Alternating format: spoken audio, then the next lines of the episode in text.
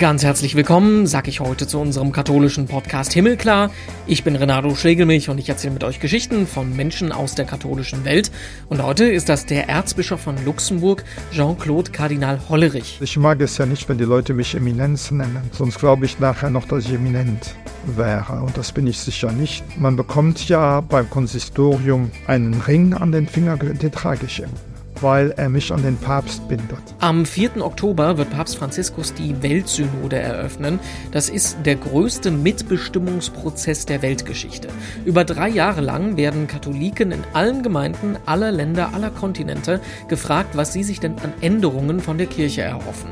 Kardinal Hollerich ist Generalrelator des Prozesses, also einer der Hauptorganisatoren, und mit dem blicken wir gemeinsam hinter die Kulissen. Eine reine Kirche von oben nach unten funktioniert heute nicht mehr. Nur zusammen können wir als Volk Gottes durch unsere Zeit in die Zukunft hineingehen. Letzten Freitag hat er mich im Bischofshaus im Luxemburg empfangen.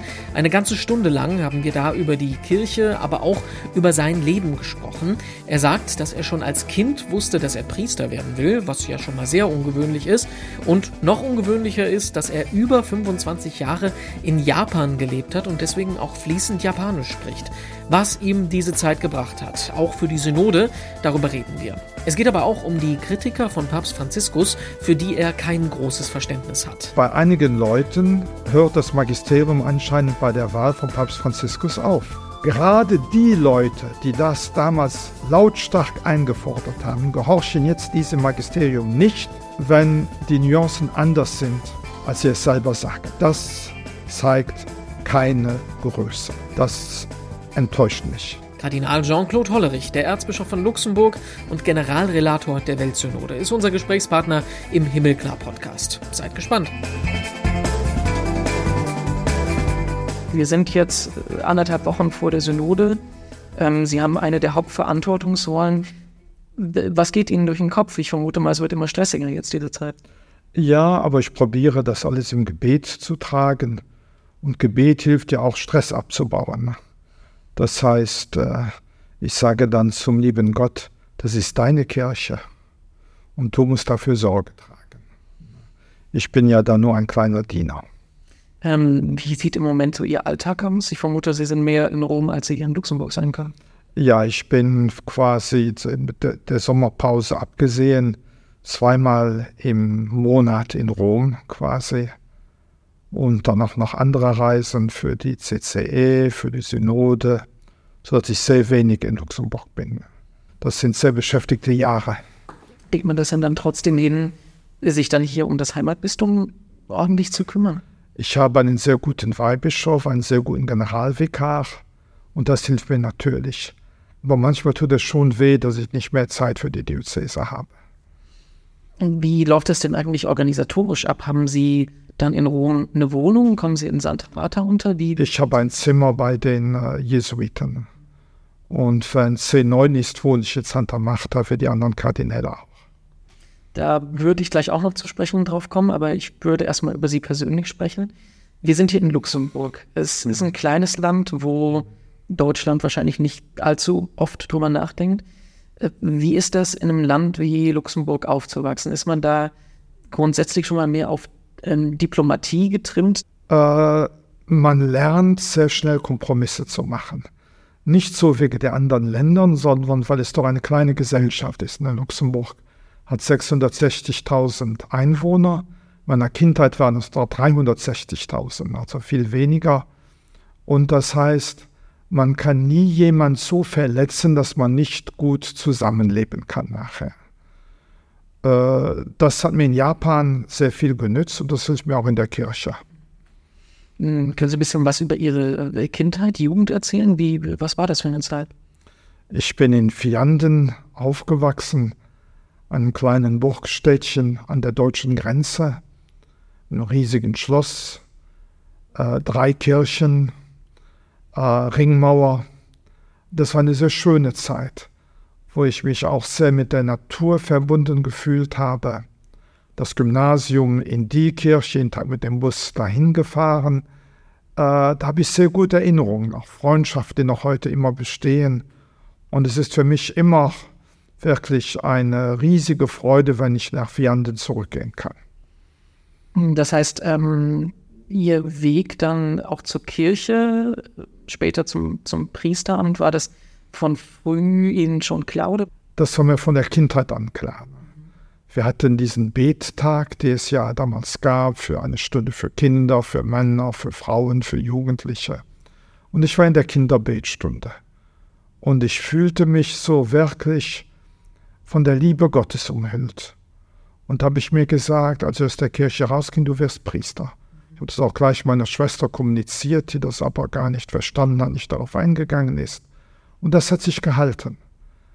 Ich habe dann natürlich auch mich mal verliebt in meiner Jugendzeit, äh, wo das dann so etwas ans Wackeln kam, aber nur ganz leise wackeln, mehr war es nicht. Ne? Äh, das andere kam sofort wieder mit Stärke zurück. Das ich kann mich gar nicht anders vorstellen, als Priester zu sein. Das finde ich interessant, weil ähm, das ist relativ ungewöhnlich, dass ja. man so früh diese ja, ja. Entscheidung trifft. Aber es gibt es. Ne? Und ich habe auch nie einen Hehl daraus gemacht im Gymnasium. Und äh, Heute, glaube ich, haben es die Jugendlichen viel schwieriger, die christlich sind, an den Gymnasien, an den Schulen. Zu meiner Zeit wurde das respektiert. Das wäre jetzt die nächste Frage gewesen, ob man da komisch angeguckt wird. Wenn Nein, sagt, ich, ich, war ja auch Schülervertreter äh, und so weiter. Äh, ich hatte einen christlichen Verein in meiner Heimatstadt gegründet. Äh, ich fühlte mich durchaus von der Gesellschaft anerkannt damals.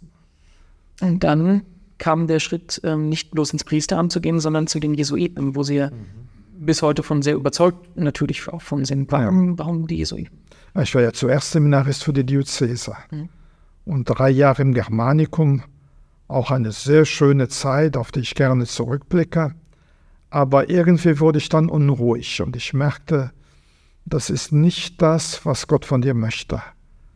Und ich hatte einen guten Freund, dem passierte dasselbe. Der sagt, ich gehe zu den Jesuiten. Ich habe dann probiert, ihn zu überreden, das nicht zu machen, äh, bis ich merkte, dass ich nicht ihn überreden wollte, sondern mich selbst. Wir sind heute beide Jesuiten. Er hat sein Noviziat in Innsbruck gemacht, ich meins äh, bei Namur in Belgien. Warum Jesuiten? Was, was hat Ihnen das gebracht? Ich war sehr engagiert in den Gemeinschaften christlichen Lebens. Die Spiritualität der Exerzitien hat mich fasziniert. Ich habe darin einen Ruf entdeckt. Und äh, ja, ich kann mich gut erinnern, wir hatten äh, Meditationspunkt im Germanikum Samstagabends und es ging über zwei Formen des Priestertums. Der eine war der Presbyter, also der Priester einer Kirche, einer festen Gemeinschaft und dann so eine Art Wanderprediger, wo man den Doulos, den Sklaven, den Diener bei Paulus, äh, diese Figur dafür benutzte. Und das hat mir keine Ruhe gelassen. Ich konnte nicht schlafen an dem Abend. Nun findet man sie aber nicht, wenn man in die Übersicht guckt der ähm, Mitglieder der Jesuiten in Zentraleuropa. Sie gehören der japanischen Provinz an. Ja. Äh, was ich erstmal nicht verstehe, sie sind ja, ähm, ich glaube, 1981 schon eingetreten. Ja. Und haben dann aber 2011, glaube ich, nee, 2002 äh, in, in, in Tokio da ihre Gelübde abgelegt. Die letzten Gelübde, ne? Ist das normal? Ist das eine Zeit dazwischen? Ja, ja, das ist ganz normal. Wir machen nach dem Noviziat sofort ewige Gelübde. Mhm. Und in diesen Gelübden wird dann auch gesagt, dass wir versprechen, in die Gesellschaft Jesu einzutreten. Das heißt, die Gesellschaft Jesu kann uns jederzeit äh, äh, wieder wegschicken. Mhm. Nach der Priesterweihe wird dann noch ein paar Jahre gearbeitet und dann kommt das Tertiat, also so wie eine Art drittes Jahr Noviziat. Weil ich an der Universität arbeitete und sehr beschäftigt war, wurde das ein Tertiat in zwei Sommer, Sommerferien ne, in Nagasaki. Das war eine sehr schöne Zeit, wo man auch wieder die großen Exerzitien macht wo es ein Praktikum gibt, ein Pastoralpraktikum, wo man etwas ganz anderes macht als normal. Äh, ich war in einem Hospiz äh, tätig von Franziskanerinnen in Nagasaki. Und dann wartet man noch einige Zeit und dann kriegt man vom Provinzial gesagt, man dürfe an den General schreiben, um die letzten Gelübde anzufragen. dann werden Informationen eingezogen und dann wird man zu den Gelübden zugelassen. Und das ist dann die definitive Eingliederung in die Gesellschaft Jesu.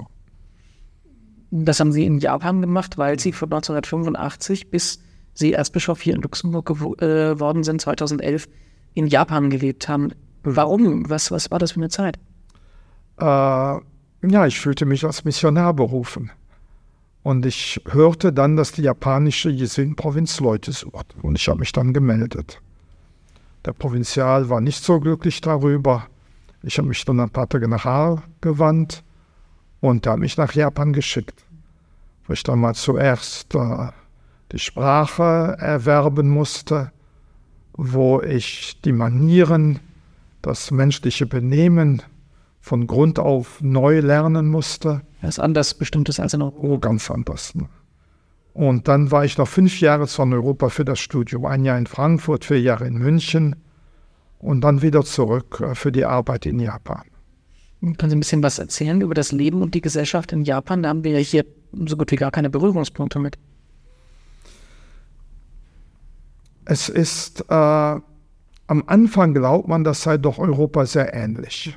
Man ist ja so angezogen wie in Europa und so weiter. Und dann merkt man aber sehr bald, dass hinter dieser Ähnlichkeit eine ganz andere Mentalität steckt. Und dann heißt es Vogel friss oder stirb. Also Japan wird sich jetzt nicht grundlegend verändern, weil ich da bin. Also muss ich mich verändern, muss mich anpassen. Ich muss ja auch die, das Evangelium verkünden können in Japan. Und das kann ich ja nur, wenn mein Benehmen äh, als normal angesehen wird, wenn ich da keine Skandale provoziere. Man ist zuerst immer ein Mensch innerhalb einer Gruppe. Japan unterscheidet in der Soziologie zwischen Uchi und Soto, drinnen und draußen. Das gilt für die Familie, das gilt aber auch für die Firma, in der man arbeitet. Äh, das gilt dann für die katholische Kirche, gilt für die Gesellschaft Jesu, gilt auch für die Sophia-Universität. Man ist Teil dieser Gruppe. Und wenn man Teil dieser Gruppe ist, man dieser Gruppe ganz angenommen. Das ist etwas sehr Schönes. Ne? Ich habe mich an der Universität nie als Ausländer gespürt. Da ist man auch dann als Luxemburger vollkommen angenommen. Ähm, allerdings darf man nicht die Todsünde begehen, anders sein zu wollen als die anderen. Es gibt ein Sprichwort, das sagt, der Nagel, der raussteht, wird eingehauen. Man darf also weder im Guten noch im Schlechten zu viel herausstehen. Und äh, wenn eine Professoren äh, ist äh, und es gibt einen Punkt, wo es keine Einigkeit gibt, dann muss man die Abstimmung vermeiden. Dann sagt man, da sprechen wir nächstes Mal darüber.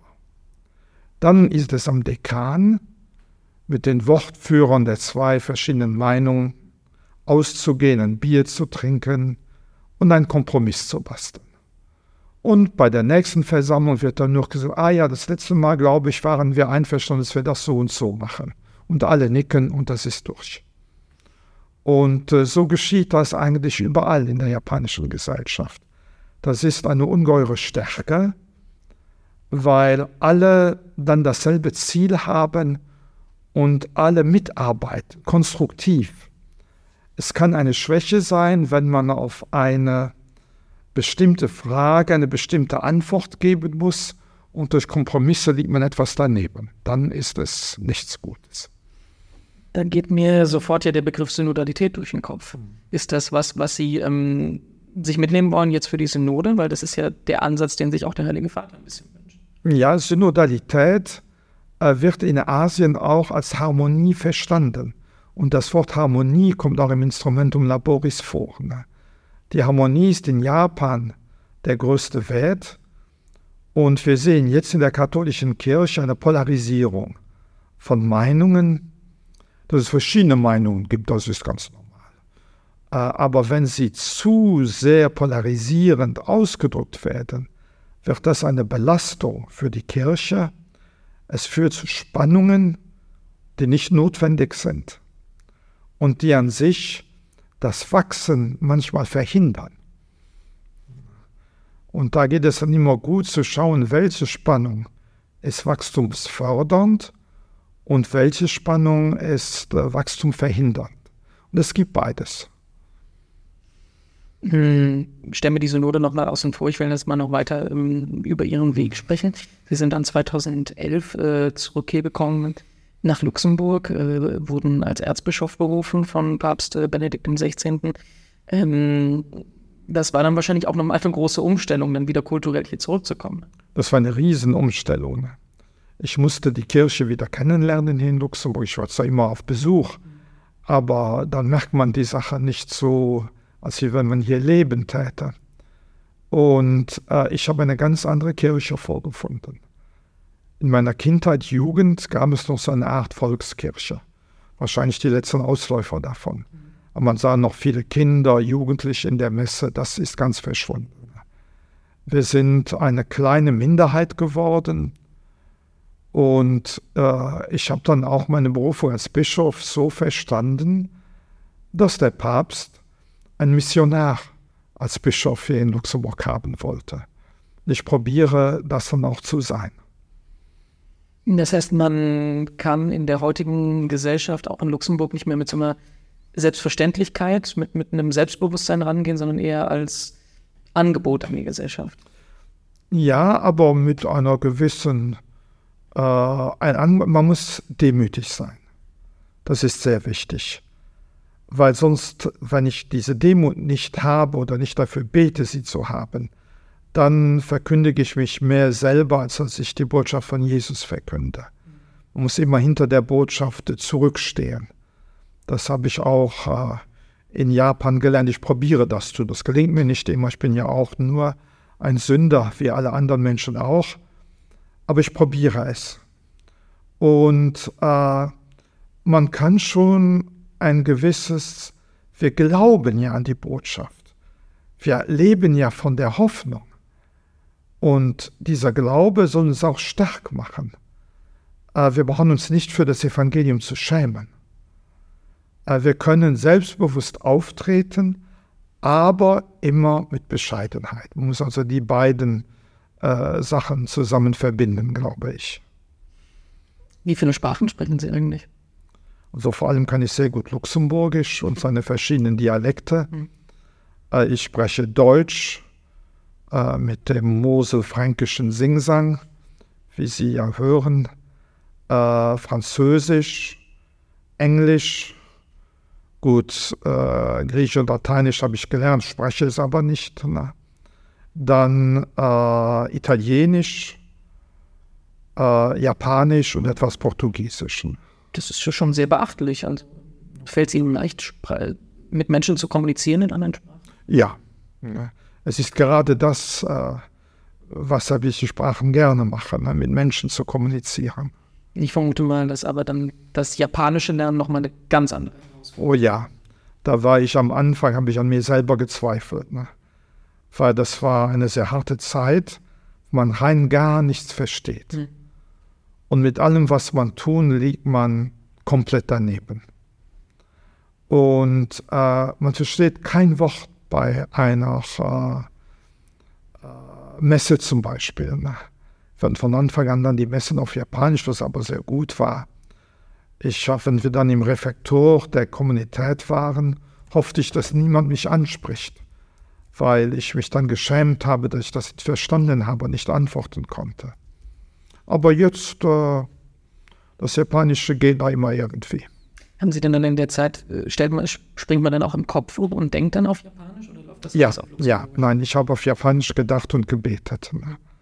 Aber jetzt und nicht. jetzt denke ich auf Luxemburgisch wieder. Ähm, die letzten Jahre sind ja für Sie sehr turbulent gelaufen.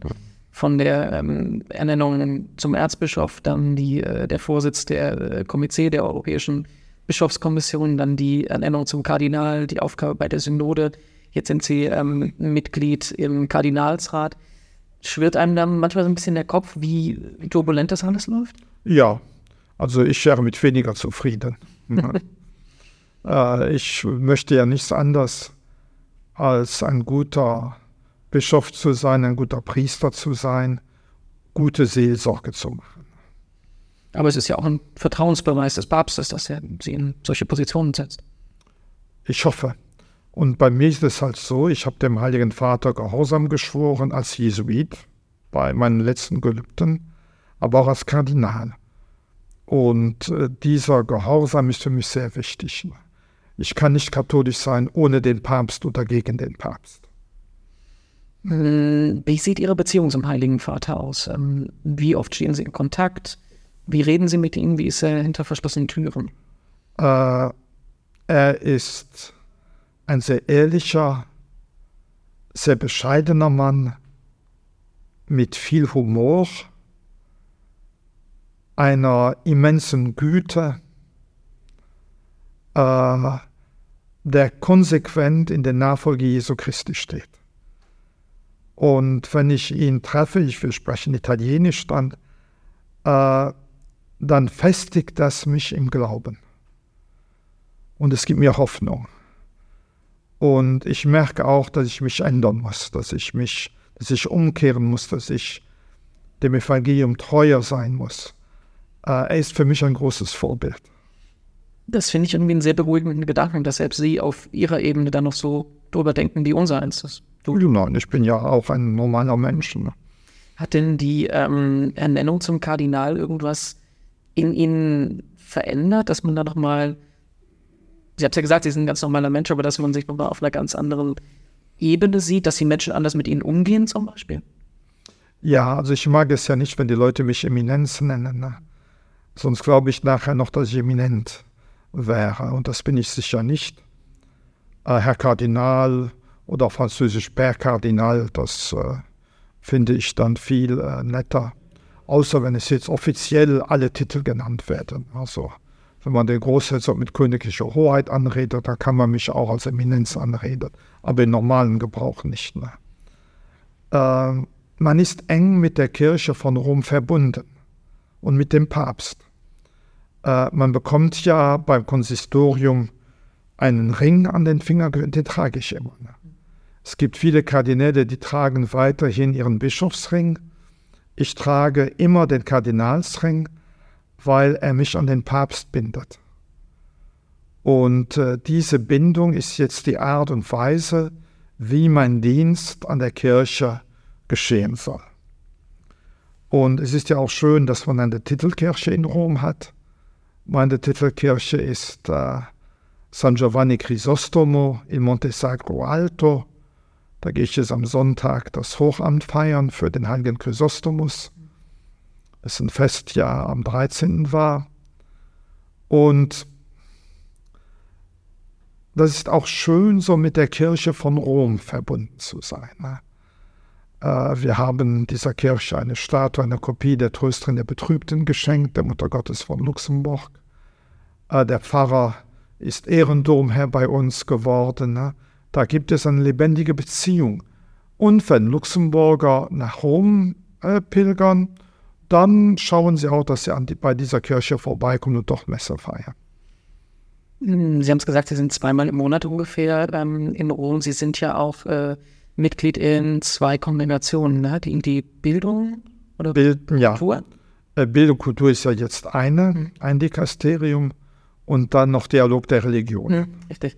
Wie, wie, wie sieht da die Arbeit aus? Wie kann ich mir das vorstellen? Weil wenn ich das richtig verstehe, kommen doch sämtliche Mitglieder, die sitzen ja nicht in Rom, die kommen ja immer zusammen. Ja, aber es gibt manchmal Zoom-Konferenzen. Ne? Äh, bei der Kultur zur Zeit von Kanal Ravasi hatten wir einige Zoom-Konferenzen, äh, auch äh, beim Dialog der Religionen. Und jetzt im November wird die Plenarsitzung äh, von äh, Kultur und Erziehung sein, ne? wo ich dann selbstverständlich teilnehmen werde was macht man da? Also ich weiß nur, dass es diese Gremien gibt und dass es da hin und wieder Meldungen zu gibt, dass man sich trifft. Aber wie sieht da die eigentliche Arbeit aus? Äh, ich glaube, dass man sozusagen als Mitglieder des Dikasteriums die Realität auch der Lokalkirche mit hineintragen muss. Mhm. Wir haben ja Dialog der Religionen hier in Luxemburg. Ne? Äh, wir haben einen Rat der Religionen, dessen Präsident ich bin. Der Großrabbiner ist der Vizepräsident. Wir haben eine sehr gute Beziehung zu den Moslems, zu den Juden, äh, zu der Bahai-Gemeinschaft in Luxemburg. Es gibt auch viele Hindus, die aber noch keinen Tempel, keinen Kult äh, hier haben. Und die Leute trifft man ja auch im Alltag, man spricht miteinander. Und äh, der Respekt vor dem Glauben der anderen ist etwas, ist ein sehr wichtiger Kit für die luxemburgische Gesellschaft. Und da probiere ich auch meinen Beitrag zu leisten. Äh, ich fühle mich auch sehr stark mit dem Buddhismus verbunden Klar. und Shintoismus von Japan her, wo ich auch viele Kontakte hatte. Und ich freue mich, dass meine kleine Erfahrung in diese große Erfahrung der Kirche hineinfließen kann. Äh, Kultur finde ich äh, ungeheuer äh, spannend. Wir sind ja mit der Artificial Intelligence äh, an einem Wendepunkt der Kultur angekommen. Es wird sich sehr vieles ändern. Äh, das spüre ich schon seit geraumer Zeit. Es wird eine große Verschiebung geben. Wir sind in einer neuen Zeit. Und äh, die Kultur unter Kanal Ravasi und jetzt unter Kanal Mendonça, äh, die sind sozusagen am Puls der kulturellen Veränderung. Die sind auch mit Silicon Valley ständig in Kontakt und so weiter. Und das ist ungeheuer spannend, darüber zu hören, darüber nachzudenken. Und was die katholischen Universitäten betrifft, die Bildung, äh, auch da ich habe ja sehr lange an einer katholischen Universität unterrichtet, war im Verwaltungsrat dieser Universität, war Vizerektor dieser Universität. Da kenne ich mich aus. Ne? Und ich glaube schon, dass ich da einen positiven Beitrag leisten kann. Ich stelle mir das unglaublich schwierig vor, in so unterschiedlichen Themengebieten ähm, auf dem Stand sein zu müssen, sich auskennen zu müssen. Sie haben es ja gerade angesprochen, dann kommt noch der Riesenauftrag der Synode noch dazu. Ich bin ja kein Fachmann, ich muss auch kein Fachmann sein. Ne? Ich muss ein Hirte der Kirche sein, der die Problemstellungen versteht und da seinen Beitrag leisten kann. Äh, Experten gibt es, auch in der katholischen Kirche. Und die sind ja auch gefragt bei den Dikasterien. Ich bin nicht als Experte da, sondern als Hirte, wo natürlich ein Vorwissen nicht schadet. Hm. Der Kardinalsrat kommt noch dazu, das ist, glaube ich, dieses Jahr mhm. äh, sein berufen worden. Hat da schon eine Sitzung stattgefunden? Wie sieht da die Arbeit aus? Ja, äh, es gibt eine Agenda, die zum Teil von den Kardinälen vorgeschlagen werden kann. Und diese Vorschläge werden dann dem Papst vorgelegt und er entscheidet dann, ob etwas äh, besprochen werden soll oder nicht. Es ist ja sein Rat. Und es gibt Themen, die auch der Heilige Vater uns gibt, äh, wo wir dann auch Zeit haben, nachzudenken, etwas zu lesen, zu beten, sehr wichtig. Und ich glaube, der Papst schätzt es, dass man alle Meinungen ausdrückt ohne Angst, ohne Reserve, aber dass er natürlich derjenige ist, der entscheidet. Und das hat ja auch so seine Richtigkeit. Das heißt, es ist jetzt nicht pardon, so ein Ja-Sager-Gremium, sondern es ist wirklich was, wo unterschiedliche Standpunkte aufeinander. Da sollen verschiedene Standpunkte, das, der Papst wünscht sich das, dass verschiedene Standpunkte vorgelegt werden, aber er trifft die Entscheidungen. Und das ist ja auch richtig so. Was aber alles dann natürlich äh, hinter verschlossenen Türen passiert und nicht an die Öffentlichkeit. Ja, das soll es ja auch. Das ist ja, muss ja vertraulich sein. Ne? Ist ja ein Rat für den Papst, nicht ein Rat für alle Katholiken oder die Bischöfe und so weiter.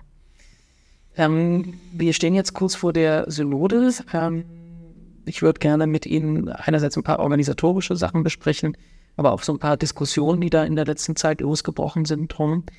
Ähm, erstmal ganz allgemein gefragt. Ich habe mir überlegt, wir befassen uns sehr viel mit diesem Thema. Sie inhaltlich, wir journalistisch. Wenn wir jetzt mit jemandem sprechen, der da überhaupt keine Berührungspunkte zu hat, warum braucht es so etwas? Warum braucht es so eine Synode, die gerade auch in dieser Form noch nie stattgefunden hat? Und warum auch gerade jetzt? Ich glaube, dass es der Geist Gottes ist, äh, der uns zur Synodalität ruft.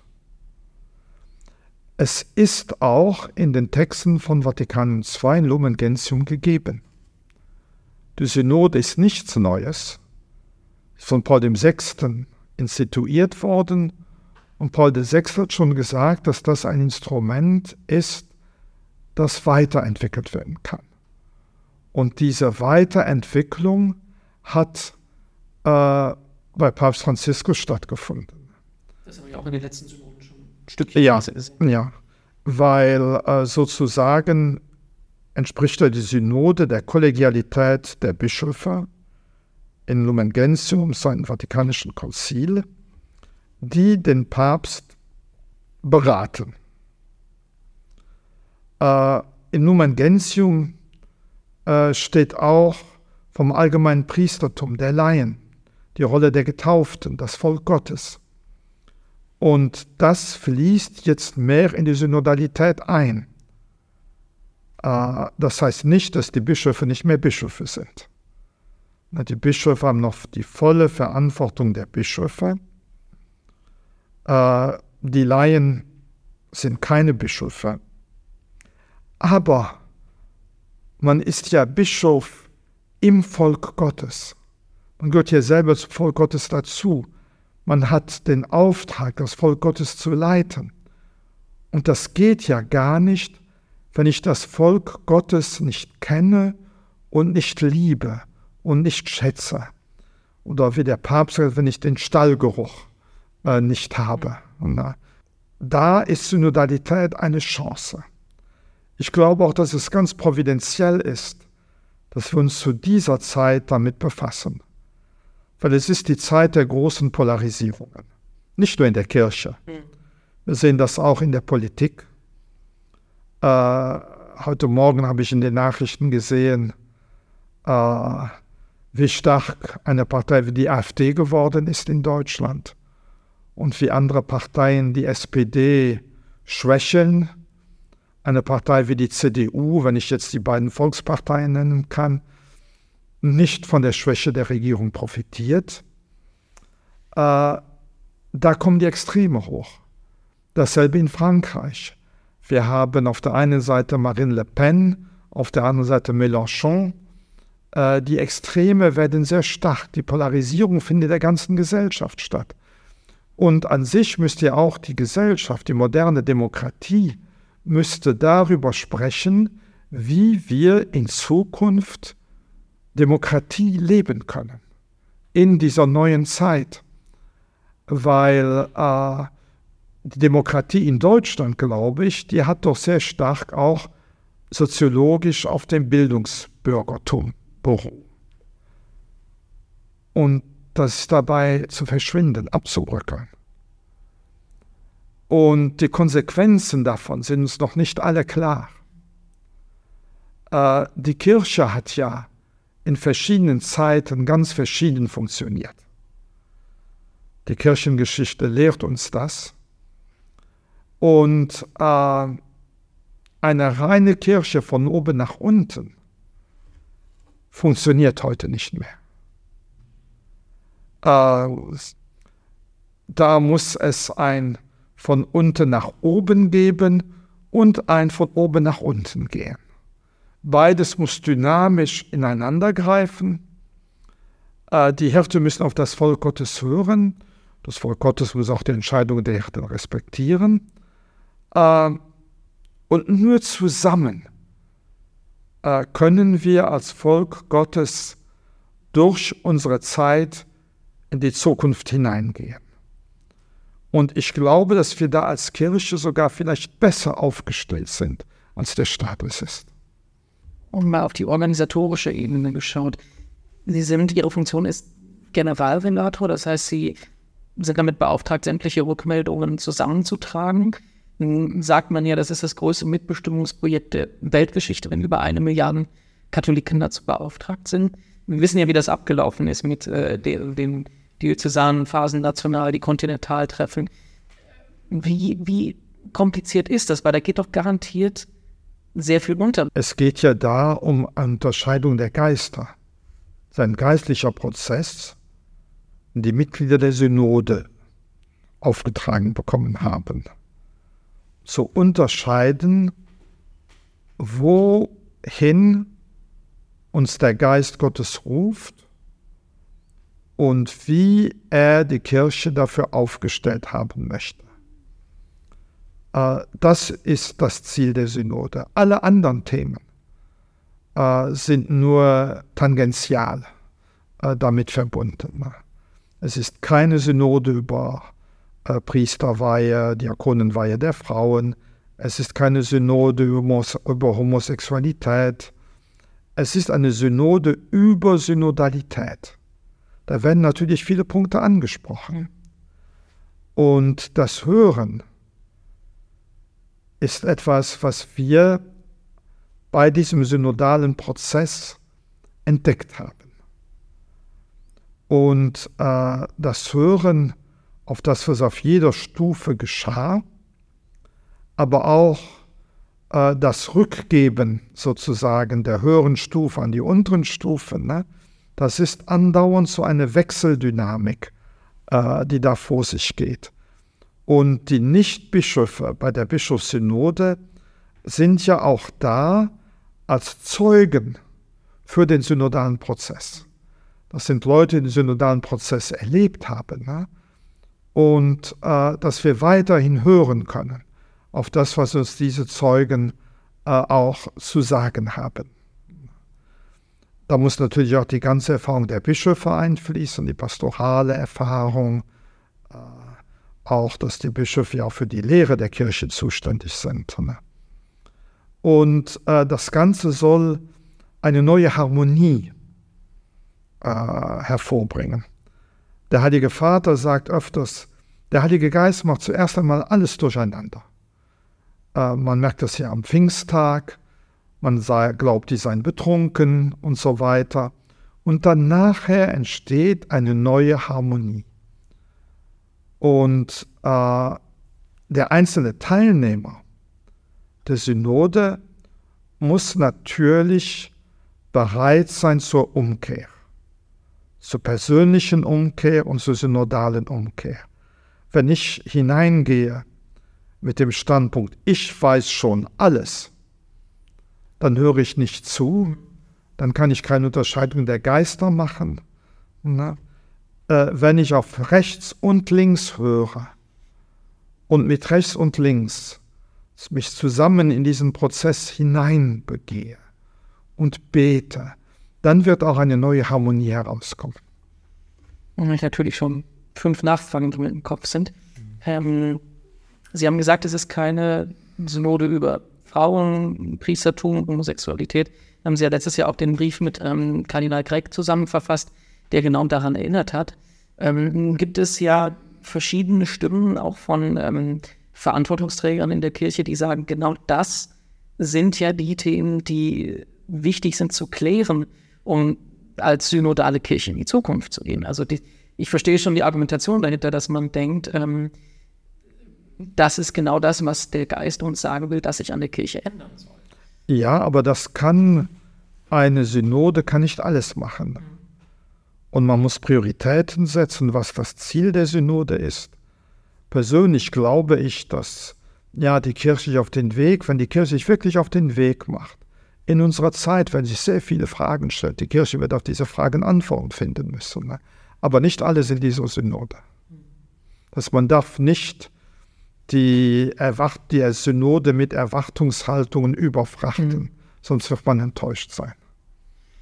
Das heißt nicht, dass dies geschehen wird. Das ist jetzt die genau die Frage, ne? weil ja. die Idee von Synodalität ist ja eben dieses Sagen, dass man hm. nicht mit einer vorgefertigten Meinung reingeht. Hm.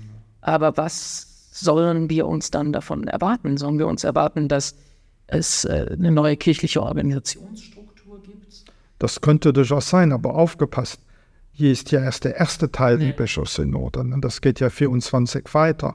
Und ich erhoffe mir am Ausgang dieser Synode ein kurzes Papier, so als Roadmap, äh, wie es weitergeht. 24, welche Themen dann angesprochen werden müssen, aber auch, wie es bis 24 weitergeht. Das heißt, das steht jetzt auch noch nicht fest. Ja, ja. Nein, das ist, es ist die Synode, die das entscheiden soll. Ne? Wir wollen da keine Vorgaben machen. Jetzt hake ich nochmal nach. Wenn Sie sagen, der Weg ist noch nicht klar, den wir gehen, was sich verändern wird, dann kann man doch eigentlich auch diese Konfliktthemen, die gewünscht werden, wie Frauen, weil ähm, neue Regeln zum Zölibat etc., dann kann man doch eigentlich auch nicht ausschließen. Dass, dass man kann nichts ausschließen. Ne? Aber äh, man muss ja auch schauen, wenn man jetzt die äh, Kontinentaldokumente liest, ist es ja nicht so, dass jetzt alle die Frauenweihe fordern. Ne? Ist auch nicht alle so, dass alle äh, äh, eine gewisse Anerkennung von homosexuellen Partnerschaften äh, wünschen. Und das muss man auch berücksichtigen. Man muss auf alle Stimmen hören. Das ist quasi so drängend diese Themen für uns in Europa zum Beispiel sind, ähm, gehört es auch zur Synodalität, dass wir nicht nur in dem Punkt nicht nur von uns ausgehen. Ja, und äh, wir haben in Prag, Prag war für mich eine sehr wichtige Erfahrung, weil es gibt ja darin Kirchen, wenn ich diese äh, Vokabel benutzen kann, die nie ganz korrekt sind. Eine progressive Kirche wie in Deutschland. Dann gibt es Kirchen wie in Polen, die ganz anders aufgestellt sind, äh, die als Heresie empfinden, was für deutsche Katholiken normal erscheint. Und ich hatte, muss ich ehrlich sagen, etwas Angst vor diesem Treffen. Aber wir haben es geschafft, uns zusammen auf den Weg zu machen mit Spannungen. Und wir haben die Spannungen ausgehalten. Und wir haben die Hoffnung, dass Spannungen auch Frucht bringen können. Und die Versammlung hat gewünscht, dass solche Versammlungen auch in Zukunft möglich sind und abgehalten werden. Das heißt, man will den Weg zusammengehen. Und äh, das war für mich ein wundervolles Erlebnis. Jetzt gibt es ja diese Spannungen von beiden Seiten, was ich immer sehr erstaunlich finde, dass man über einen und den gleichen Prozess einige sagen können, das ist äh, das Ende der katholischen Kirche, weil wir von unserer Lehre abfallen und die anderen sagen, äh, da ändert sich doch sowieso nichts, weil es äh, nicht weit genug geht. Man muss ja im Prinzip eigentlich beide Seiten enttäuschen. Also es, man kann ja nicht rauskommen, dass alle zufrieden sind. Äh, das wird kaum gehen. Ähm, die rechte Kritik, die finde ich eigentlich unerhört. Äh, das heißt, ich lege als Individuum fest, was katholisch ist. Und äh, es macht mir gar nichts aus, wenn ich mit dem Papst im Widerspruch stehe dabei. Ne? Ich muss ja als Katholik auf das Magisterium der Kirche hören. Und bei einigen Leuten hört das Magisterium anscheinend bei der Wahl von Papst Franziskus auf. Das heißt, die nehmen nicht mehr wahr, was der Papst uns alles schon gelehrt hat und was auch für mich zum Magisterium der Kirche gehört. Und ich erinnere mich daran, als man sagte, man muss ja auch dem äh, gewöhnlichen Magisterium gehorchen. Gerade die Leute, die das damals lautstark eingefordert haben, gehorchen jetzt diesem Magisterium nicht, wenn die Nuancen anders sind, als sie es selber sagen täten. Das zeigt keine Größe. Das enttäuscht mich. Das heißt aber auch, man muss mit der Erwartung in den Prozess gehen, dass man nicht alle mitnehmen kann. Ja, aber ich hoffe, dass ja alle Leute doch den Sensus Ecclesiae haben und wirklich wahrhaben, was der Papst gesagt hat. Wenn der Papst Todos, Todos, Todos sagt, dann kann ich nicht hingehen und sagen, nein, stimmt nicht. Äh, wenn der Papst schon ein paar Mal aufzeigt, dass es eine Entwicklung in der Lehre, in der Zeit gibt, ne? äh, das äh, Beispiel von Sklaverei, Todesstrafe. Äh, die Lehre hat sich nicht geändert, Aber die Zeit bringt eine neue Klarheit über die Lehre. Und es gibt ja Punkte in der Lehre, die wichtiger sind als anders. Ich kann nicht alles auf das Niveau von Tod und Auferstehung von Jesus Christus stellen, mhm. auf das Niveau von Inkarnation stellen und so weiter. Und es einiges wird auch neu beleuchtet. Darum gibt es ja Theologie, äh, darum gibt es neue Ansätze. Und äh, sonst müssen wir ja alle Katholiken in ein Museum einsperren, wo man nur noch so denken darf, wie das in der Vergangenheit geschehen ist. Das ist die Seite der Konservativen, über die wir gesprochen haben. Ja. Ähm, der Elefant im Baum ist Deutschland, auf der anderen Seite, ganz klar. Ähm, ich will jetzt gar nicht äh, über das Pro und Contra sprechen, aber auf der anderen Seite, Sie kennen ja Deutschland.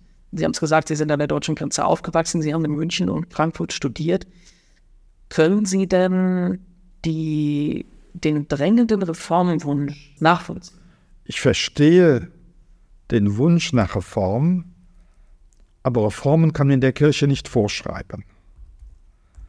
Äh, der synodale Weg ist ja auch, wie der Papst ein paar Mal ausgedruckt hat, etwas anderes als der synodale Prozess. Es werden nicht alle gefragt, sondern nur verschiedene Vertreter. Und äh, für mich ist, war immer das Machtteilen. Ne? Wir sollen keine Macht in der Kirche haben. Es gibt Autorität in der Kirche. Es gibt Dienst in der Kirche. Ne? Ministerium hat man ja dann auf Deutsch mit Dienst Amt übersetzt, wo ich mit dem Amt nicht so ganz glücklich bin. Äh, und äh, wenn ich jetzt sozusagen Machtstrukturen, die historisch gewachsen sind, nicht dem Evangelium entsprechen, teilen möchte, dann ist es noch keine Bekehrung zum Evangelium. Das, sondern das wäre? auf Macht verzichten. Autorität leben in der Kirche. Dienst leben in der Kirche. Das klingt in der Theorie verständlich, aber wie? Ja, aber die deutsche Kirche hat ja einen riesen Apparat von Beamten. Und die Zahl der Katholiken wird immer geringer. Die deutsche Kirche wird die große Aufgabe haben, die Verwaltung zu verkleinern. Und das ist bisher noch keinem Staat gelungen, das zu machen. Ne? Und das wird eine Riesenaufgabe sein. Sonst wird die deutsche Kirche tot verwaltet werden. Zu Tode verwaltet. Äh, und ich glaube an Integrität, an es jeden, der in der Verwaltung arbeitet, ne? dass er das mit gutem Gewissen tut, das für die Kirche tut, für Jesus Christus tut. Ne? Das streite ich gar nicht ab. Ne? Aber äh, es gibt einen riesigen Glaubensschwund in Deutschland. Und wenn die konservative Seite darauf hinweist, äh, dass eine Reform der Strukturen diesen Glaubensschwund gar nicht stoppen wird, dann haben sie recht damit. Man muss eine neue Verkündigung finden. Man muss eine neue Sprache finden, der man das Evangelium verkünden kann. Das ist auch durchaus mit in dem Anliegen des synodalen Weges mit drin, aber kommt nicht genug zur Geltung. Diese, das ganze missionarische Dasein der Kirche. Ne? Eine synodale Kirche muss Jesus Christus verkünden und im Dienst der Welt stehen. Und da müssen, ist nicht nur die deutsche Kirche, muss ich mich selbst auch ändern. Ne? ist auch Selbstkritik, wenn ich äh, so vom äh, Dienst der Bischöfe spreche. Ne? Ähm, aber da sind wir zur Änderung gerufen. Ich glaube, dass eine synodale Kirche, eine richtig synodale Kirche das fertig bringt. Ne? Ähm, die Zeit wird Lösungen finden, auch für die deutsche Kirche. Ich bin da gar nicht aufgeregt. Äh, der Heilige Geist wirkt in der Zeit und wirkt immer in der Realität. Und ich vertraue dem guten Geist Gottes. Ich vertraue Jesus Christus, dass er sich seiner Kirche annimmt, dass es seine Kirche ist und dass er uns zusammenführen wird. Ich glaube, je mehr ich in den letzten Jahren unterwegs gewesen bin und auch mit Christen in unterschiedlichen Ländern gesprochen habe, der große Konflikt ist einfach unterschiedliche Mentalitäten. Dass man ähm, nicht von vornherein davon ausgehen kann, wer die Welt nicht so sieht wie ich, hat Unrecht oder versteht es mhm. nicht. Dass man das, und das, die Aufgabe haben sie ja jetzt bei der Synode auch, dass dann wirklich ja. von Deutschland mit unserer sehr ähm, äh, detail-, faktenbasierten Herangehensweise über Beispiel hier einfügen, Länder, die ähm, mehr auf einer spirituell-emotionalen Ebene oder was Sie gerade von Japan erzählt haben, mehr von der Gemeinschaft her denken. Da liegt doch auch dann inhärenter Konflikt, das zusammenzubringen. Sicher, und ich muss diese Unterschiede von Mentalität zuerst einmal erkennen, dass es sie gibt. Hm. Äh, wenn ich den anderen verurteile, nur für das, was er als Meinung geäußert hat, äh, ich muss ja zuerst probieren zu verstehen, warum der das sagt. Ne? Äh, dass jemand aus anspricht, dass jemand aus Hoffnungslosigkeit spricht, dass die Mentalitäten anders sind. Dieses Verstehen ist äußerst wichtig. Aber ich konnte aber auch in den Kontinentalversammlungen feststellen, dass es gemeinsame Punkte gibt. Da ist wirklich der Geist Gottes am Werken. Äh, er führt zusammen. Der Geist Gottes führt zusammen. Er spaltet nicht. Ähm, Papst Franziskus äh, bringt ja gerne äh, die, das Beispiel oder die, die, die Formulierung, dass die Synode kein Parlament sein soll. Ja, da bin ich ganz einverstanden. Ähm, es ist natürlich durchaus schwierig, einem Außenstehenden zu erklären, was der Unterschied ist, weil halt ähm, sowohl die Synode als auch ein Parlament ein Abstimmungsorgan ist. Ähm, denken wir zurück an die äh, Amazonas-Synode, als tatsächlich mit einer Mehrheit äh, Viri Probati im Amazonas-Gebiet äh, eine Mehrheit gefunden hat, aber dann nicht umgesetzt wurde. Also es gibt tatsächlich Unterschiede. Jetzt hat ein ähm, amerikanischer Priester aus Chicago, der heißt äh, Luis Camellia. Ein Berater von Kanal Sjupic. Genau, der hat die Frage gestellt, ob man nicht, wenn man weiterdenken würde, die Abstimmung komplett rauslassen müsste. Das ist eine Möglichkeit, aber darüber muss die Synode entscheiden. Äh, es gab ja auch äh, kirchliche Versammlungen, wo durch Akklamation äh, Sachen bestätigt worden sind. Als bei Chalcedon äh, der Brief von Leo äh, vorgelesen wurde, gab es Akklamation dafür. Man hat sich darin wiedererkannt, die Mehrheit. Und es geht ja, glaube ich, nicht um Mehrheit. Ich sage, es ist kein Parlament. Äh, wir schauen, wer die Mehrheit hat und die anderen müssen das dann so machen. Genau. Äh, das ist ja beim Staat so. Ne? Wenn ein Abgeordneter mehr äh, für irgendetwas ist, ändern sich die Gesetze. In der Kirche müssen wir Harmonie finden.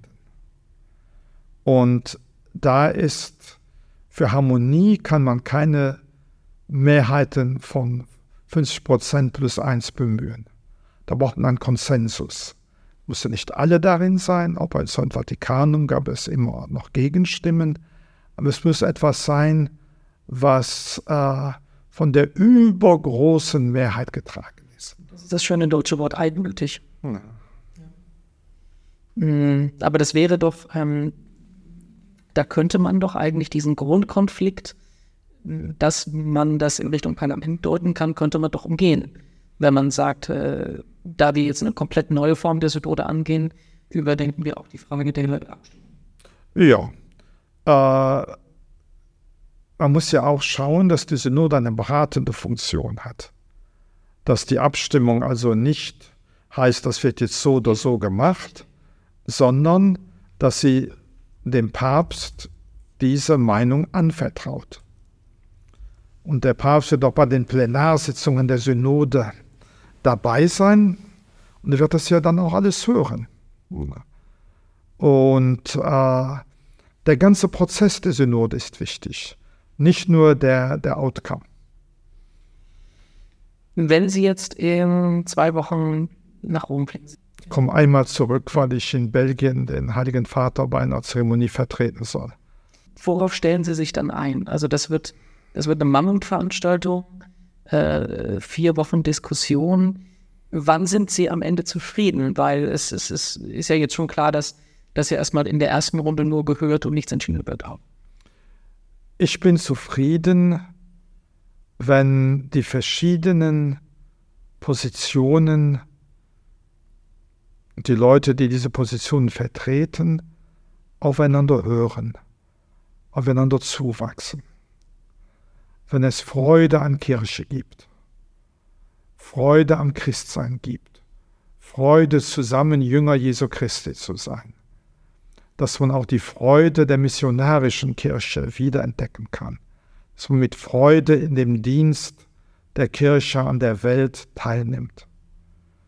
Und äh, wenn man zusammen mit allen Spannungen, Konflikten, die es gibt, sich auf den Weg machen kann, als eine Kirche mit dem Papst, dem Nachfolger des heiligen Petrus, mit Jesus Christus in der Mitte und geführt vom Heiligen Geist. Dann lassen Sie mich ganz zum Schluss fragen, ähm, wenn Sie auf den ganzen Prozess schauen, auch mit allen Spannungen, was, was macht Ihnen da Hoffnung? Dass so viele Leute den Weg mitgehen. Dass so viele Leute sich engagiert haben. Dass so viele Leute dafür beten. Dass Leute, die sehr verschieden sind, von Sprache, Kultur, äh, Gefühlen her, zusammen diesen Weg der Synodalität beschreiten konnten. Das macht mir sehr große Hoffnung. Das war unser Gespräch mit Kardinal Jean-Claude Hollerich, dem Generalrelator der Weltsynode. Kurz vor Beginn der Synode in Rom haben wir gesprochen. Ganz herzlichen Dank dafür. Noch mehr zum Thema zum Nachlesen gibt es in den zugehörigen Artikeln auf katholisch.de und auf domradio.de und auf unserer Homepage himmelklar.de gibt es über 200 Folgen von unserem Podcast zum Anhören. Mit Kardinal Hollerich haben wir übrigens schon mal gesprochen. Das war 2020, mitten in der Pandemie. Hört da mal rein, was er da gesagt hat. Und die nächste Folge von uns, die gibt es dann am kommenden Mittwoch. Dann reden wir hier mit Andreas Teurer, katholischer Priester und Familienvater. Und das alles hochoffiziell mit einer Ausnahmegenehmigung des Papstes.